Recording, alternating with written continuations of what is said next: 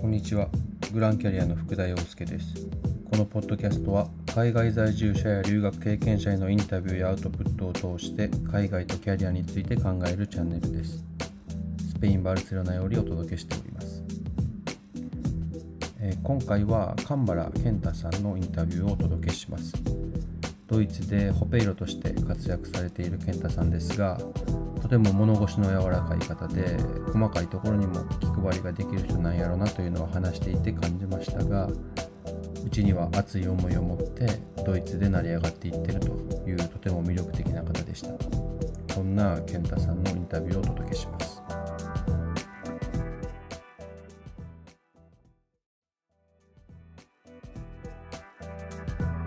じゃあ健太さんよろしくお願いしますお願いします。はい、ではまず最初に健太さんのプロフィールをご紹介させていただきます。えーはい神原健太さん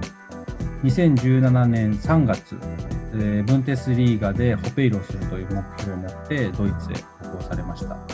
でバサラマインツからキャリアをスタートされました。そして2017年の6月3部の FC カール・ツァイス・イエーナに移籍。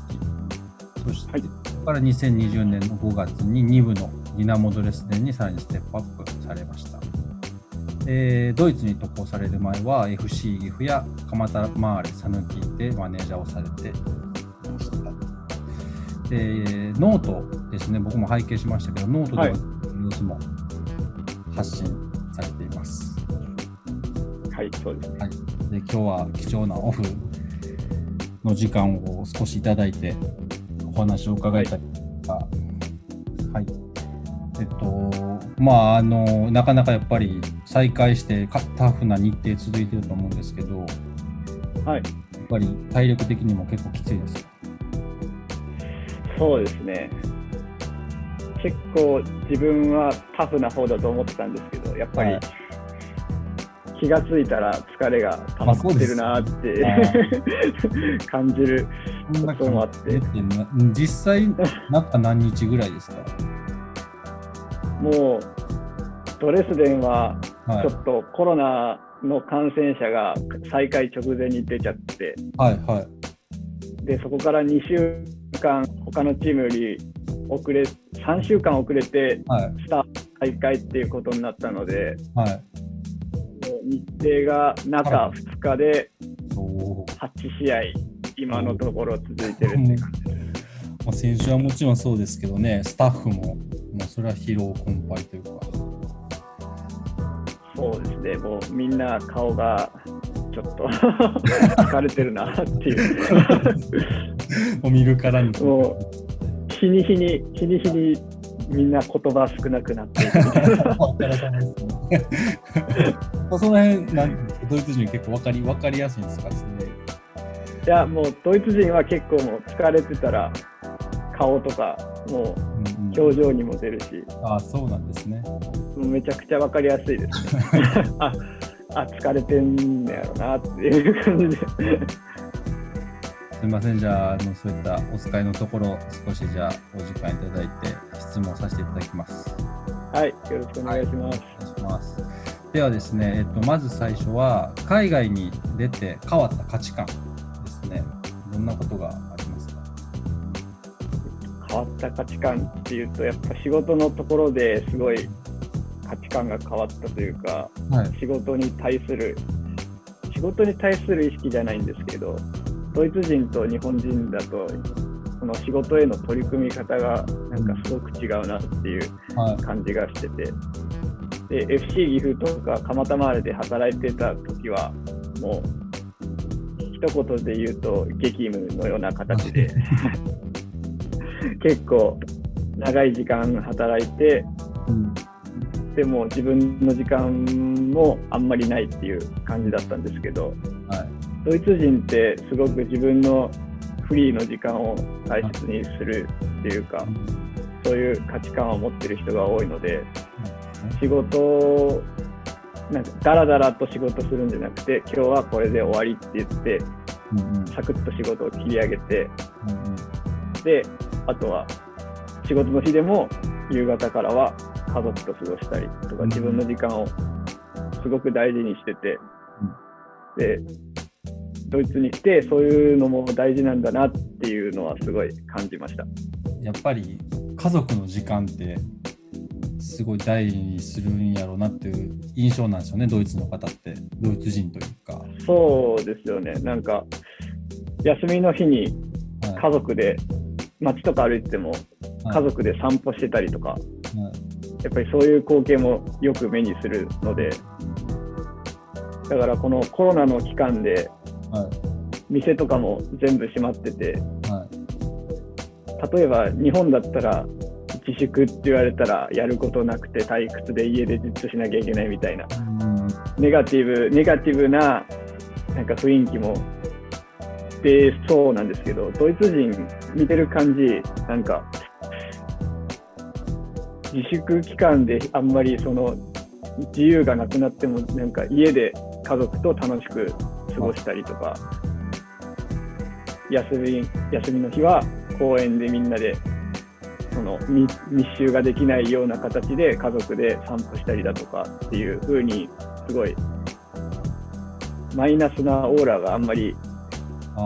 自分の周りでは感じられなかったというか。だから元からそういう家族の時間を大事にしたり休みの日は家族で過ごすっていう文化があるからあんまりそのコロナで接触制限がされてもそんなに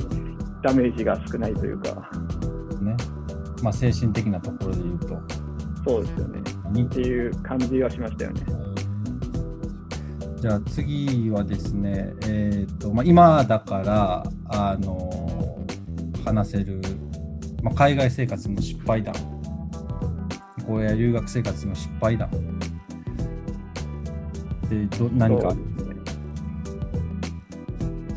仕事だとそんな大きな失敗はしちゃだめなので したしてはないんですけど。でも大学院に自分が通ってて、はい、でその大学院の初日に、うん、スポーツ科学を専攻しているのでスポーツ医学の授業があって、は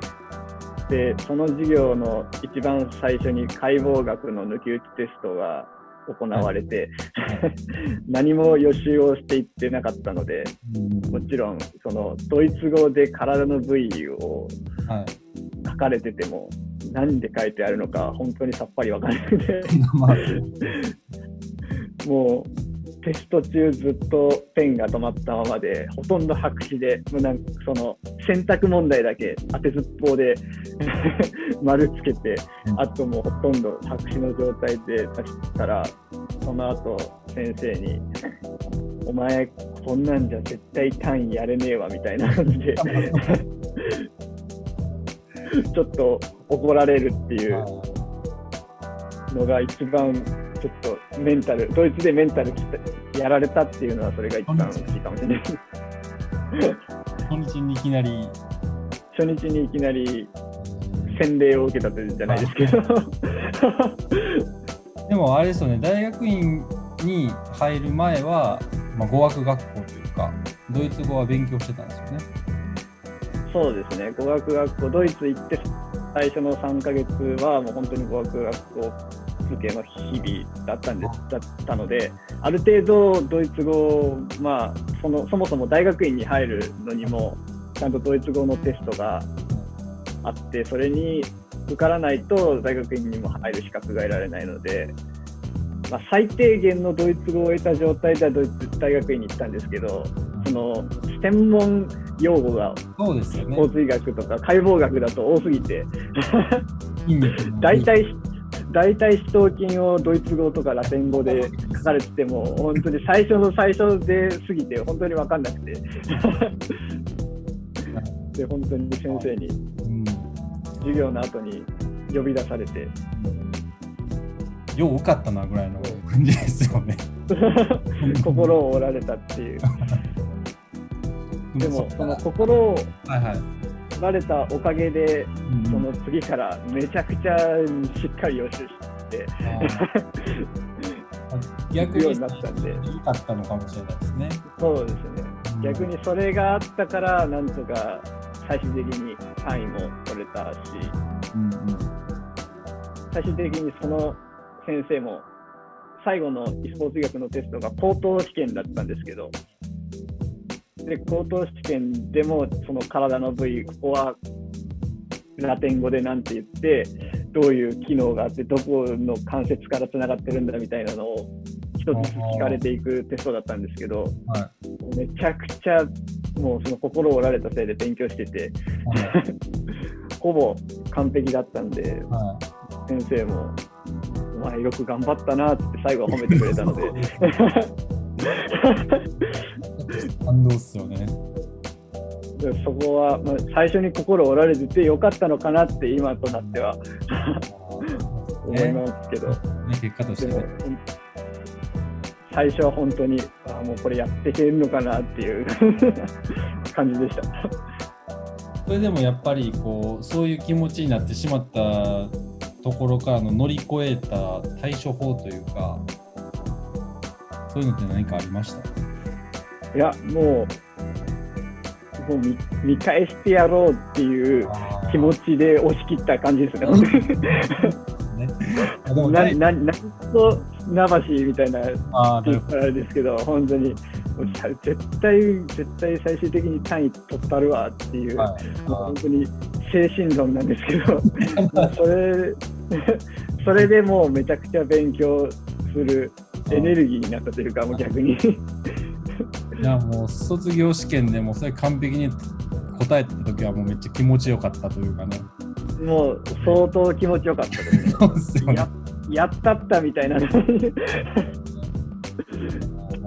ぱりそういう、まあ、逆境というかね、心折られたりとかですね、やっぱ。そうですね、心折れ折られっぱなしじゃだめだと思ったんで、もう逆にもうそれをバネにしてやるしかないなと思って。で、ああとですね、僕ちょっと聞きたかったのが、あのまあ、2017年にドイツに来て、で、まあ、はい、約丸3年ですよね。はい。で、まあ、もう2部、もう1個上はもうブンテスリーガっていうところまでにこう、まあ、ステップアップして、で、まあ、僕から見ると、もう成り上がってんなっていう感じなんですよ、本当に。はい。どんどんと。で、この、なん3部とか2部とかに、まあ、まず3部にこう入るときに、どうやって入ったんですか？入ったのは、本当に、あの、クラブのホームページに貼ってある、はい。はい、あの、クラブの、あの、オフィスのメールアドレスに履歴書を単純に送りまくったっていうだけなんですけど、語学学校で、はい、ちょうど履歴書を書く練習とか面接をする練習みたいなのをして、はい、もうこれはこれはもう送るために先生授業やってくれたんだろうって勝手に解釈し。だからその教科書にドイツ語の教科書に載ってる書き方を、そこ自分の履歴書だ経歴だった経歴に書き換えて、各クラブに送りまくったら、そのイエナだけ、はい、その面接に来て来てください、来てくれないみたいなメールを返してくれて、はい、でそれで面接に行ったら、働きなよみたいな感じだったっていう、本当に自分でもなぜ行けたのかよくわからないっていう、学校の授業そのままもうやったというかね、そのままそうですね。シンプルな。やってみよう、やってみよう精神がうまくいったっていう。精神はでも結構昔からあったんですよ。もうドイツに来る前からか、ドイツに来てから変わったんですそうですね。でも、ドイツ、ドイツに来る前は、その、なかなかどうしても簡単に入れるポジションじゃないじゃないですか、オペイロとかって。誰かが辞めないと入れないし、そもそもドイツだったらドイツ人で全然事足りるようなポジションなので、うん、なかなか日本人が入る隙はないかなみたいな思いもあ考えもあったので、はい、もうドイツに来る前はいろいろそのダメだった時の保険をかけとこうと思って、例えばドイツで大学に一旦入って、大学、スポーツ系の大学だったら、そのコネクションとかももしかしたら広がるかもしれないし、はい、みたいな、いろいろ自分の中で保険をかけつつ来たんですけど、そのドイツに来てみたら、その最初の語学学校1ヶ月、2ヶ月ずっと通ってて、はい、本当にこのバサラマインツっていうクラブで一応お手伝い的なことはさせていただいてたんですけど、なんか語学の勉強だけに飽きちゃったじゃないんですけど。もうこれなんかやらないとダメだなっていう気持ちが出てきてでそそのぐらいの時にちょうど履歴書の授業があったのでもうこれはやる気はないと思ってっていう感じですね。もうでもやるんやったらもう徹底的に送りまくったろうっていうぐらいのそうですねそのブンデス1部とか2部のクラブに送っても、はい、なかなかその雇ってくれるというか採用を決められるような人のところまで自分の履歴書届かないと思ったんで、もう少しクラブ規模的に小さい3部とか4部のクラブを狙って送ったっていうのが控訴したっていうのはあるんですけど。あなるほどですね。で、まあそこから面接、メール返ってきて面接をして、で、まあ見事に契約できたという感じですね。はい。あのもう行動ですね。行動あるのそうですね。はい。ありがとうございます。そうですね。行動あるのみとしか言えないんですけど。わかりました。ありがとうございます。じゃあ、あの最後にですね、えー、っとまあ、これからの展望ですね。そしてま目標とかあの教えていただけますか？はい。えっと、もうドイツに来た時の目標がブンデスリーガのクラブでオペイロをするっていう目標で来たので、もうそこは初子貫徹というか、うん、トレスデンに入れて今、ドイツ2部のところまでは来れたので、この先、ブンデスリーガ一部のそのそれこそチャンピオンズリーグに出れるようなクラブで働けたらいいなっていうのは思ってますね。だから、そのチャンピオンズリドイツのクラブでチャンピオンズリーグに出れ出たいっていうのが今の目標ではあります。最高ですね。僕も常々思うんですけど、やっぱりこうヨーロッパで。そうですね、それが達成できれば、はい、なんとかこう成り上がっていってそういういろんなホ,、ね、ホペイロであったり、まあ、ビジネスサイドであったり指導者であったりもちろんまあ今も選手で活躍はされてますけどいろんなポジションで選手以外のポジションで日本人がそうやってチャンピオンズリーグであの戦うっていうのってもう本当にすごい夢がありますし大切なことやなと思いますし日本サッカーが発展するために。そうですねでなんかこうどうせヨーロッパでやっていくんやったらそこを目指してやっていく人がもっともっと増えたらいいと思いますし僕自身もそういうとこ目指してやっていきたいなと思うんでこうやってまああの勝手にですけど健太さんのこの成り上がり方ってすごい僕は刺激になっててもっとこうやっていかなあかなと思わされましたね。そうですね。ようやくその2部まで来てやっとちょっとそのブンデス一部本気で狙ってやろうっていうことが、うん、とスタートラインに立てたかなぐらいのまだとこなんですけど。はい。いやでも確実に狙いの位置位置にはね、やっぱいらっしゃると思うんで。そうですね。はい。僕も応援してますし、負けずに追いつけるように頑張りたいなというふうに思います。はい。はい、では、今日はあの貴重なオフの中、お時間ありがとうございました。いい、はい、ありがとうございます。こちらこそ。じゃあ、今日は神原健太さんにインタビューをさせていただきました。健太さん、どうもありがとうございました。ありがとうございました。